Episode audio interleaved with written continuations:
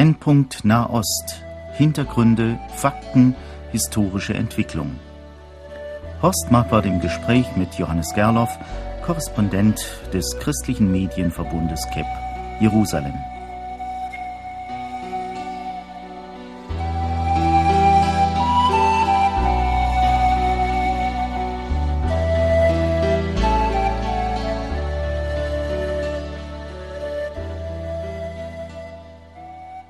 Es ist ja wirklich Brennpunkt Nahost, was uns da vorgeführt wird, jeden Tag in den Zeitungen, im Fernsehen, in den Radiosendungen. Besonders der letzte Vorfall, diese Friedens, sogenannte Friedensflotte auf dem Weg nach Gaza, angegriffen von den Israelis, beschäftigt die Medien, soll auch uns jetzt beschäftigen. Johannes Gerloff, ich begrüße Sie in Jerusalem. Wir sind telefonisch verbunden. Eine unserer Zeitungen hat in einem Kommentar getitelt in die Falle gegangen und meinte, Israel sei in eine Falle gegangen. Sehen Sie das auch so? Es sieht vielleicht schon so aus. Es wird auch hier in, in Israel genau in dieser Richtung diskutiert, dass Israel da in eine Falle gegangen sei. Ich weiß es nicht. Also ich denke, dass das Szenario voraussehbar war, dass es vielleicht an manchen Stellen äh, noch sehr glimpflich abgegangen ist. Ich denke, die große Frage, die sich mir hier stellt, ist weniger nach den Ereignissen hier, ist die Frage, warum die westliche Welt, warum Europa, warum auch Amerika. Und ich meine jetzt weniger unsere Politiker, die ganz richtig sagen, man muss abwarten, man muss prüfen, was da vorgegangen ist, aber warum die Öffentlichkeit so schnell in eine Richtung geht und da Israel äh, als den Schuldigen darstellt. Man hatte den Eindruck, dass das doch von langer Hand vorbereitet ist, dann überall diese gewaltigen Demonstrationen. Man kriegt ja nun nicht äh, Zehntausende von Leuten von gleich auf jetzt auf die Straße. Also da hat man doch damit gerechnet, dass äh, hier große Auseinandersetzungen anstehen und hat sich vorbereitet auf diesen Propagandazug. Das müsste man nachweisen. Was man nachweisen kann, ist, dass diese, diese Schiffsflotte, die sich auf den Weg gemacht hat in Richtung Gaza, dass die von langer Hand vorbereitet waren. Man sieht natürlich auch, wer dahinter stand. Ja, da werden wir gleich nochmal drüber sprechen. Aber vielleicht können wir gerade nochmal sagen, wie ist denn die Situation im Gazastreifen? Es wird ja immer so hingestellt, als wenn die anderthalb Millionen Menschen, die dort leben, also nahe dran seien, zu verhungern, zu verdursten keine Baumaterialien, keine Medizin. Wie, wie sieht es denn aus im Gazastreifen? Ich war kurz nach der, dem Gaza-Feldzug Israels im, zum Jahreswechsel 2008, 2009 in Gaza. Ich habe damals erzählt, dass ich erstaunt war, äh, dass auf dem Markt in Gaza eigentlich alles zu haben ist, zumindest Grundnahrungsmitteln. Mir wurde seitdem, wenn ich das erzählt habe, immer wieder gesagt, dass ich ein israelischer Propagandist sei, ich habe gesehen, dass die, die, die Tische dort Obst, Gemüse voll waren. Ich habe dann meinen Begleiter gefragt, sag mal, woher kommen die Sachen? Er hat mir gesagt, ja, die sind von den Juden. Und ich habe jetzt hier Zahlen vor mir liegen, dass seit Januar 2009 von Israel aus mehr als eine Million Tonnen Hilfsgüter in den Gazastreifen gebracht wurden. Also Israel liefert jeden Monat weit mehr Hilfsgüter äh, in den Gazastreifen, als diese Flotte an Bord hatte. Ja, aber davon spricht hier natürlich keiner. Das wird wohl bewusst unterschlagen. Ich weiß es nicht, ob keiner davon spricht. Ich habe das Zitat, das ich jetzt gerade hatte, weil ich vermutet habe, dass dann dieser Einwand kommt. Äh, ich habe natürlich die Originalzahlen vorliegen, die von der israelischen Armee geliefert werden. Äh, aus dem Gazastreifen bekommen wir natürlich eher die Aussagen, dass dort eine humanitäre Krise herrscht. Ähm, aber die ganzen Hilfsgüter von Schwerdiesel fürs Kraftwerk bis hin zu Schuhen, Kleidung, das wird dort täglich reingeliefert. Jetzt in den letzten zwei Tagen war zu äh, von der israelischen Seite wegen der Spannungen, die hier sind. Aber normalerweise machen die Israelis dann für äh, humanitäre Hilfslieferungen sehr schnell wieder auf. Vielleicht dürfen wir hier noch an eines erinnern. Die Israelis haben ja mit der Abriegelung des Gazastreifens ein System dort geschaffen, das ganz einzigartig ist. Also da muss man sich hohe Betonwände vorstellen, äh, wie so große Betonabriegelungen. Äh, da kann man von der einen Seite reinfahren, da stellen die Israelis die Güter rein, das ist alles von oben mit Kameras überwacht. Dann gehen schwere Eisentore zu und dann gehen sie auf der anderen Seite ferngesteuert auf und dann können die Palästinenser reinkommen und sich die Sachen holen. Also das, das ist praktisch ein, ein Grenzübergang äh, in den Gazastreifen, wo man waren hineinliefern kann, ohne dass man Kontakt hat mit den Leuten auf der anderen Seite. Das heißt direkten physischen Kontakt. Das ist natürlich telefonisch miteinander in Verbindung. Ja, und diese Tore werden natürlich auch wieder auf Kritik stoßen, wobei dann vergessen wird, dass sich Israel ja auch schützen muss vor denen, die eindringen in das Land, um Zerstörung anzurichten. Nun ist ja der Hafen von Gaza gerade fertiggestellt worden. Es wäre natürlich sicherlich ein großes Propagandaereignis gewesen, wenn diese sogenannte Friedensflotte, man muss das ja mal in Anführungsstrichen sehen, dort eingelaufen wäre. Also diese, diese Nachricht, dass der Hafen in Gaza gerade fertig geworden ist, da möchte ich ein Fragezeichen dahinter machen. Ich war mehrfach im Hafen von Gaza, äh, habe dort auch mehrfach fotografiert, habe die Bilder auch. Äh, ich weiß nach den neueren Bildern, die ich jetzt gesehen habe, ich war in den letzten zwei Monaten nicht in Gaza, aber äh, kann ich das nicht bestätigen. Äh, soweit ich das gesehen habe, ist das der alte Fischerhafen, der dort äh, dann zur Verfügung gestanden hätte. Und auch die Bilder, die wir gesehen haben von Fischerbooten, die der Flotte entgegenfahren hätten sollen, äh, sind, also da hat sich in meinen Augen nicht sehr viel geändert. Ja, wo hätten die dann landen können? Äh, ich weiß nicht, also die kleineren Schiffe hätten wohl reinfahren können, so klein ist der, der Hafen von Gaza nicht. Ich vermute, dass man dann die größeren Schiffe so entladen hätte, dass die außen äh, rangefahren wären, soweit das ging, und dann eben mit kleineren Schiffen rangefahren wäre und diese um die Hilfsgüter umgeladen hätte auf die Schiffe. Das wäre wohl die Idee gewesen. Aber die Israelis hatten ja was Einfacheres angeboten. Die hatten angeboten, äh, dass die ganze Flotte nach Ashdod in den äh, Tiefseehafen kommt, dass sie dort äh, kontrolliert wird. Und die Israelis haben dort Möglichkeiten, innerhalb kürzester Zeit ganze Containerschiffe zu kontrollieren. Die laden die Container nämlich nicht aus, sondern die haben heute eine Möglichkeit, die zu röntgen. Und äh, so haben die das zum Beispiel mit dem Waffenschiff gemacht, das sie da im letzten Herbst gefangen haben, äh, dass sie dann die Container geröntgt haben und dann sehr schnell und gezielt herausgefunden haben, wo Waffen drin waren. Und dann haben die Israelis angeboten, dass man alle Hilfsgüter, die nicht waffenfähig sind, weiterleiten kann in den Gazastreifen. Und äh, das ist einer der Punkte, wo eben diese Flotte dann ganz klar abgelehnt hat und wo man daran erkennen konnte, dass hier auch ein anderes Ziel war, als jetzt nur ja. Hilfsgüter in den Gazastreifen. Aber nun hat ja das israelische Sicherheitskabinett beschlossen, die Schiffe abzufangen, noch äh, auf hoher See. Ja. Ich weiß nicht, ob man wusste äh, von Seiten der israelischen Sicherheitskräfte, dass an Bord rund 800 Menschen sind aus verschiedenen Ländern. Unter ihnen ja Henning Mankel, der bekannte skandinavische Kriminalschriftsteller, zwei Bundestagsabgeordnete der Linken, die jetzt zurückgekommen sind mit der israelischen Luftfahrtgesellschaft und hier nun Furore machen. War denn lag keine Erkenntnis vor bei den verantwortlichen Kräften in Israel, wer eigentlich da im Anmarsch ist? Also Israelis wussten sehr genau, dass es, äh, dass es um 10.000 äh, Tonnen Hilfsgüter geht und sie wussten auch, dass da circa 800 Friedensaktivisten an Bord sind. Die ganze Prominenz war natürlich bekannt. Das war zum Beispiel auch der Leiter der islamischen Bewegung in Israel, der Sheikh Salah. Raid Salah war mit an Bord. Das ist praktisch die islamische Bewegung in Israel, ist so das Pendant zum, zur, zur Hamas im Gazastreifen. Das heißt, es gibt hier eine, eine, Bewegung in der israelischen Bevölkerung unter den israelischen Arabern, die der Hamas nahesteht. Und der Leiter dieser Bewegung war mit an Bord des Schiffes. Das wusste man. Äh, die haben ja auch vorher groß äh, sich den Medien präsentiert. Es waren ja Fernsehkameras, viele Journalisten auch mit an Bord. Was die Israelis nicht wussten, ist, dass es dort eine ganze Anzahl von nicht friedlichen äh, Friedensaktivisten an Bord gab. Ja, das ist natürlich ein Widerspruch in sich selbst. Nicht friedliche Friedensaktivisten, die nur darauf warteten, zuschlagen zu können. Und das ist ja dann noch passiert. Ja, und das war eben äh, an dieser Stelle, muss man sagen, da hat der israelische Geheimdienst, sagen wir jetzt einmal, versagt.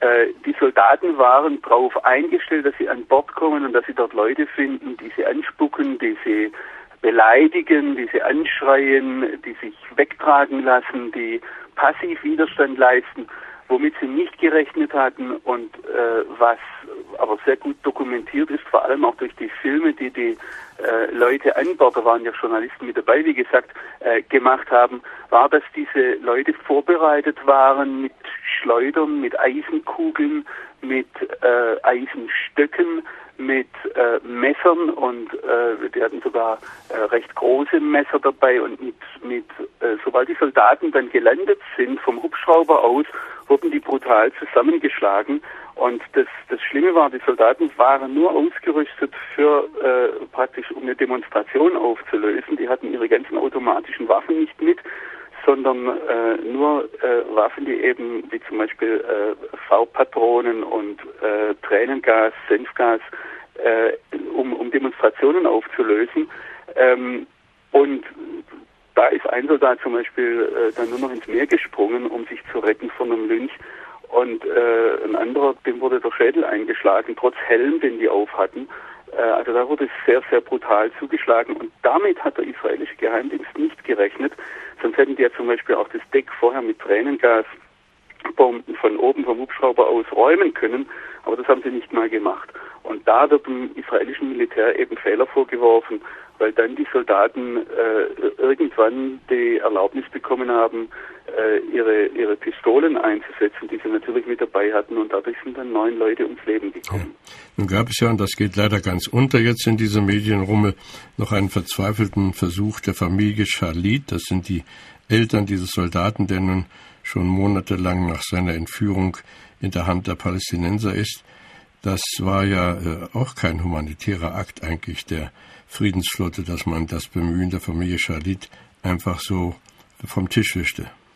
Ja, nee, das war äh, am, äh, am Anfang, das wurde auch nicht äh, äh, verschwiegen, das war eine sehr eindeutige Sache, zumindest hier in Israel wurde das sehr genannt, dass äh, Noam Shalit, der Vater von Gilad Shalit, äh, sich an diese Aktivisten gewandt hatte, sie gebeten hatte, doch Briefe und ein Paket für seinen Sohn mitzunehmen.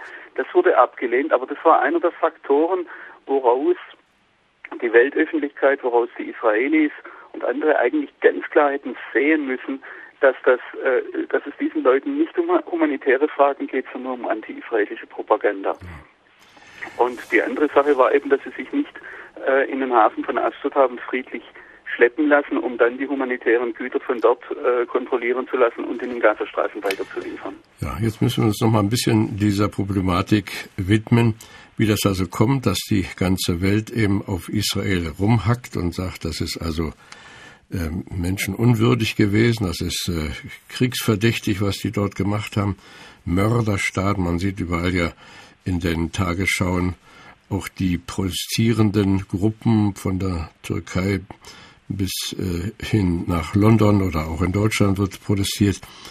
Wir müssen uns mal dieser Friedensflotte etwas äh, nähern. Das waren also sechs Schiffe. Aber gekämpft wurde nur auf dem einzigen Passagierschiff der Flotte. Wer, wer hat denn dieses Schiff eigentlich in Fahrt gesetzt? Wer hat das, wer steckt hinter dieser Organisation? Also einer der Hauptinitiatoren dieser gesamten Flotte äh, ist eine Organisation, die heißt, äh, die, die firmiert auch in Deutschland unter Internationales Humanitäres Hilfswerk. Man kann das einfach im Internet auch finden, wenn man IHH googelt. Ähm, diese Organisation ist eine türkische Organisation, äh, und ich habe da gerade in den letzten Tagen äh, recherchiert und Erstaunliches rausgefunden, was offensichtlich in anderen Leuten schon sehr viel früher klar war, nämlich dass diese Organisation seit 1997 spätestens äh, ist es offensichtlich, dass die Verbindungen hat zu äh, Freiheitskämpfern, sage ich jetzt einmal islamistischen Freiheitskämpfern in Bosnien, in Afghanistan, in, äh, in Tschetschenien. Also, dass die auch Verbindungen zur Hamas haben, erstaunt niemanden. Es gibt äh, Organisationen hier in Israel, die den weltweiten Terror äh, analysieren und die sagen, die IHH habe nachweislich Verbindungen, ich kann das jetzt nicht nachweisen, aber diese Organisationen, diese israelischen Akademiker sagen, das haben nachweisliche Organisationen zur Al-Qaida. Und ich habe jetzt heute in einer deutschen Zeitung noch gelesen, dass äh, vor ein paar Jahren zwei IHH-Mitarbeiter in Afghanistan gefallen sind, weil sie auf Seiten der Taliban gekämpft haben. Also wenn man da etwas sich kundig macht im, im Internet, dann ist es sehr schnell sehr klar, wohin diese Flotte gehört und warum da auch gekämpft wurde. Es erstaunt dann eher, dass die Israelis davon ausgegangen sind, dort friedlich etwas durchsetzen zu können oder eben mit Demonstranten zu tun, es zu tun zu haben. Und es erstaunt noch viel mehr, warum die breite Weltöffentlichkeit sich so schnell, so ungeprüft, so, äh, ich sage jetzt einmal naiv auf eine Seite stellt, anstatt zu sagen, hört mal, lasst uns mal zuerst überprüfen, was ist da abgelaufen, welche Intentionen gab es, wie lief da genau die Abfolge äh, der, der Kaperung dieser Schiffe ab, wer hat da Gewalt äh, initiiert, wer hat angefangen und äh, die, die Frage ist einfach, warum ging das so schnell in der westlichen Welt? Und da stehe ich auch vor einem Rätsel. Ja.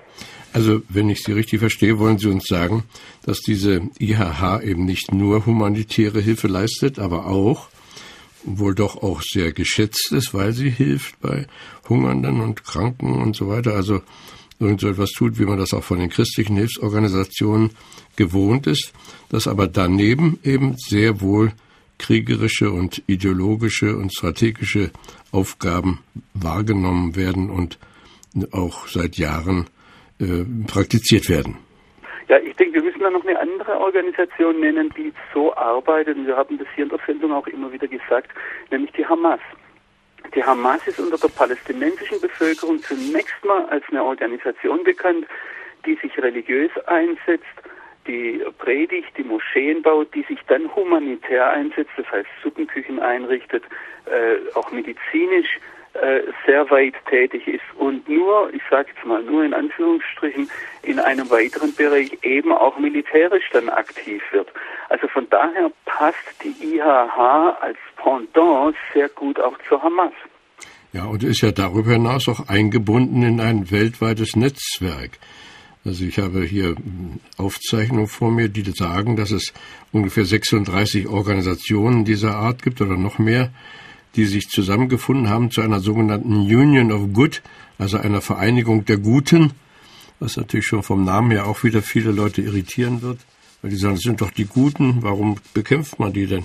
Äh, haben Sie auch Erfahrung oder, oder Unterlagen, dass das äh, ein, eine Organisation in einem riesigen weltweiten Netzwerk ist? Ja, also das Interessante ist vor allem, dass die Israelis schon im, im Frühjahr 2002, also nach dem äh, Massaker im, an Pesach, als da ein Selbstmordattentäter äh, in, in Netanya sich in die Luft gesprengt hat und die Israelis haben damals dann die sind in die palästinensische Autonomie wieder einmarschiert. Und da haben sie in der palästinensischen Autonomie äh, schriftliches Material gefunden, dass diese Union of Good, diese Union des Guten, die Familien von Selbstmordattentätern entschädigt hat finanziell oder man kann auch sagen belohnt hat finanziell. Das heißt, dass sie ganz massiv damals schon am Selbstmordterror gegen Israel beteiligt waren. Da gibt es schriftliche Dokumente, die vorliegen die übrigens auch im Internet zugänglich sind. Also all das, was wir hier erzählen, sind keine Geheiminformationen. Das ist für jeden, der Zugang zum Internet hat, nachvollziehbar und dort auch nachprüfbar. Ja, das Schlimme ist ja, dass die ganze Sache ideologisiert ist. Wer also sich jetzt mal so auf die Rolle der Anti-Israelis eingestellt hat, der ist ja oft gar nicht willens noch zu hören, was die andere Seite auch sagen könnte. Man, man kämpft also mit einer Verwissenheit, äh, wie sie eben nur bei ideologischen Auseinandersetzungen zu vermerken ist. Herr Gerloff, welche Rolle spielt denn eigentlich die Türkei? Die Schiffe kamen aus der Türkei und die Türkei hat ihren Botschafter in Israel abgerufen. Und der israelische Ministerpräsident Netanyahu, der ja in Kanada war und nach den USA wollte, ist vorzeitig von seiner Reise zurückgekehrt. Aufgrund dieser Vorgänge da braut sich da etwas zusammen und ist das nun das endgültige Aus einer doch jahrelangen äh, interessanten Verbundenheit, die zwischen Israel und der Türkei bestand? Ja, das ist eine sehr komplizierte Frage, auch eine sehr weitreichende Frage. Also das ist in der Tat so, dass die Türken Jahre, Jahrzehnte lang der große Bündnispartner Israels waren. Die Türken sind ja auch ein NATO-Land, also es gab gemeinsame Militärübungen. Wir müssen ja eins sehen, dass in der Türkei selbst ein großer Graben herrscht. Ein Graben zwischen dem Militär einerseits, das säkular ist, das äh, Israel sehr nahe steht und andererseits der Bevölkerung oder auch jetzt der Regierung, auch der Präsident, der Premierminister sind beides Leute, die sehr große Sympathien haben zur islamistisch-fundamentalistischen Richtungen. Und da besteht innerhalb der Türkei ein, eine Auseinandersetzung. Und es scheint so, dass sich die, die fundamentalistischen Kräfte dort mehr und mehr durchsetzen. Das ist keine Entwicklung von heute auf morgen. Wir wissen, dass die Türkei sich schon sehr stark während des Gaza-Feldzuges auf Seiten der, der Hamas gestellt hat. Äh, wir wissen, das, das hat eine längere Vorgeschichte und äh, die Israelis haben jetzt ihr ganzes Botschaftspersonal, also das, äh, die Familien der Botschaftsangehörigen aus der Türkei abgezogen, weil sie Sorge haben um deren Sicherheit.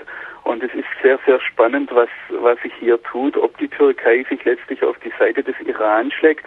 Das hat natürlich nicht nur Auswirkungen auf die türkisch-israelischen Beziehungen, das muss irgendwo auch Auswirkungen letztendlich haben auf die türkisch-europäischen Beziehungen.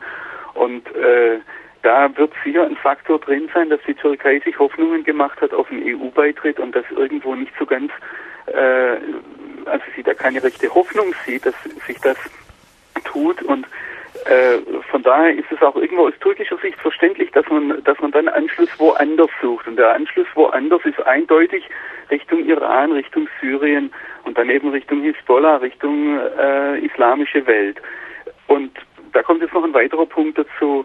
Die Türken hatten ja bis 1917 waren die Vormachtstellung im Nahen Osten.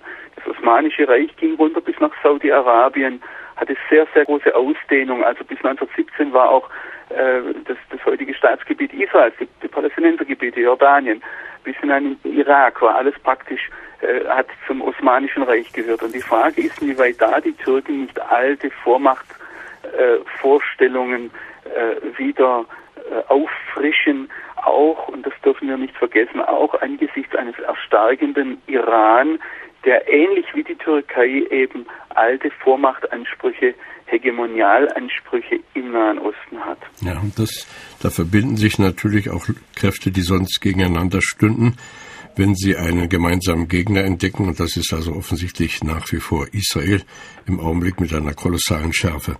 Es sind ja von überall Protestbriefe, äh, auch die kirchlichen Führer hier in Deutschland äh, rufen wieder dazu auf, dass doch äh, äh, eine große Untersuchung stattfinden müsste. Äh, heute Morgen kam mir noch ein, ein Mail auf den Tisch vom CVM Ostjerusalem, der allerdings mit völlig unrealistischen Zahlen äh, aufruft, dass man sich doch nun gegen Israel äh, wappnen soll, dass man an Demonstrationen teilnehmen soll. Es wird also geschürt. Äh, welche Möglichkeiten sieht man denn in Israel zur Lösung des Problems? Sieht man überhaupt Lösungen oder ist man fatalistisch und sagt, das ist halt so, wir können es nicht ändern? Also die Stimmung in Israel scheint mir sehr frustriert. Man ist frustriert zunächst einmal über die Sprachlosigkeit der eigenen Politiker, über die Sprachlosigkeit des eigenen Außenministeriums. Man ist frustriert darüber, dass sich die Medien die israelischen Medien zum überwiegenden Großteil auch zunächst einmal der Frage stellen, was haben wir falsch gemacht, ähm, was dann natürlich sehr schnell vom Ausland aufgegriffen wird. Äh, wo waren unsere Soldaten falsch, wo waren unsere Militärs falsch? Äh, diese Frage taucht zunächst einmal auf. Ähm, und man, man ist sehr frustriert darüber, dass äh, man eben diese emotionale Stimmung weltweit spürt, die sehr stark gegen Israel ist und die, äh, wo man sich fragt, warum wird hier nicht objektiv gefragt, was ist da vorgefallen, sondern warum ist gleich klar, wir sind schuld. Und ähm, diese, diese Frustration, die, die ist regelrecht, ich sage jetzt einmal, zu greifen. Und das Schlimme ist ja nicht nur die Schärfe, mit der hier gegen Israel polemisiert wird, sondern das Schlimme ist ja auch der Erfolg mit dem gegen Israel polemisiert wird. Das heißt, dass diese anti-israelische Propaganda auf sehr, sehr fruchtbaren Boden fällt. Und dass selbst, äh, ich bekomme ja auch E-Mails, selbst Leute, die sich als Israel-Freunde bezeichnen, sagen ja, wenn Israel äh, schießwütend äh, gegen Friedensaktivisten vorgeht, dann muss doch etwas faul sein. Und ähm, sich da gar nicht äh, den, den, den Fakten stellt. Und ich, ich sage jetzt noch gar nicht, dass wir alle Fakten an der Hand haben, aber ich denke, wer sich die Bilder im Internet ansieht, äh, die von den Friedensaktivisten, wenn ich das Wort gebrauche, bitte immer in Anführungsstrichen hören, äh, von diesen Friedensaktivisten aufgenommen wurden, wenn man sieht, wie die israelischen Soldaten weglaufen und sich vor den Schlägen zu schützen suchen, wenn man vor allem auch, und es gibt die Bilder im Internet, hört, wie die Friedensaktivisten vorher sich zusammengefunden haben und dann Sprechchöre, Sprechchören gesagt haben, Bachal Yahud schlachtet die Juden, dann muss man sich doch fragen, äh, wo ist da die öffentliche Meinung oder wo ist da das Gute in der öffentlichen Meinung zu finden? Wo ist der Verstand in der westlichen Welt geblieben? Also wir wollen nur hoffen, wie das an dem Abend hier in Deutschland im Fernsehen zu sehen war, als unser Bundespräsident Köhler leider muss ich sagen zurückgetreten ist, Frau Merkel ja interviewt wurde über die Ereignisse des Tages und dann natürlich auch auf diese Bootsgeschichte zu sprechen kam, die dann äh, erklärte, dass natürlich eine internationale Untersuchungskommission sein muss, die dann aber auch deutlich machte, dass man eben von der Hamas auch erwarten kann, dass endlich Israel anerkannt wird. Ich hoffe, dass also bei all diesen internationalen Untersuchungskommissionen, die eingesetzt werden, die Sache nicht so ausgeht, wie die Untersuchung der Vereinten Nationen mit dem sogenannten Goldstone-Bericht, der ja von vornherein deutlich machte, dass auch bei den Vereinten Nationen die Israel-Feinde überwiegen. Da müssen wir also wirklich im Gebet als Christen deutlich noch einmal uns auch vor Israel stellen, ihnen Mut machen, zu ihren Fehlern zu stehen, wenn es geht, Fehler gut zu machen. Das ist natürlich schwierig, wenn Leute erschossen worden sind, kann man sie nicht wieder lebendig machen. Aber dass einfach Weisheit steht auf beiden Seiten, ich befürchte nur, dass auch die Linken hier in Deutschland also schwer Zuwachs kriegen werden, einfach weil die Leute sich nicht die Mühe machen, die Dinge im Einzelnen zu untersuchen. So hoffe ich aber, dass wir trotzdem auch weiterhin merken werden, dass selbst durch Schwierigkeiten Gottes Hilfe erkennbar wird. Wir wollen auch dieses Gespräch, lieber Johannes, nicht ausklingen lassen, ohne nochmal gebetet zu haben. Darf ich Sie bitten, dass Sie das heute tun? Vater im Himmel, möchte dir zuerst einmal danken, dass wir wissen dürfen, dass dir nichts entgleitet. Und Vater, ich bitte dich zuallererst für uns selbst um offene Augen, dass wir jetzt nicht als Gegenreaktion Israel blind verteidigen, sondern dass wir offen, liebevoll auch Fehler beim Namen nennen, wenn die geschehen sind.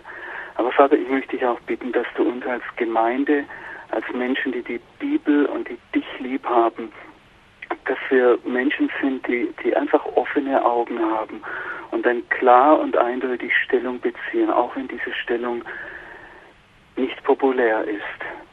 Und ich bitte dich noch einmal für unsere Gemeinden, für unsere Gespräche, für unsere Hörer jetzt, dass wir in einer besonnenen, guten Art und Weise mit diesen Entwicklungen umgehen. Und Vater, schenk uns das doch, dass wir als deine Gemeinde als dein Leib in dieser Welt auch eindeutig und klar und wirkungsvoll Stellung beziehen können. Vater, ich bitte dich, dass du uns segnest, damit wir ein Segen werden füreinander, für diese Welt, für unser Volk und ganz besonders für dein Volk Israel. Amen. Amen. Vielen Dank, Johannes Gerloff in Jerusalem. Wir wünschen weiter viel Kraft in der sommerlichen Hitze dort und möchten auch hoffen und wünschen, dass Sie vielleicht bei manchem Gespräch, das Sie führen, auch gute Akzente setzen können. Wir freuen uns auf die nächste Sendung in einem Monat, hoffen, dass wir dann vielleicht auch wieder bessere Nachrichten auch miteinander besprechen können.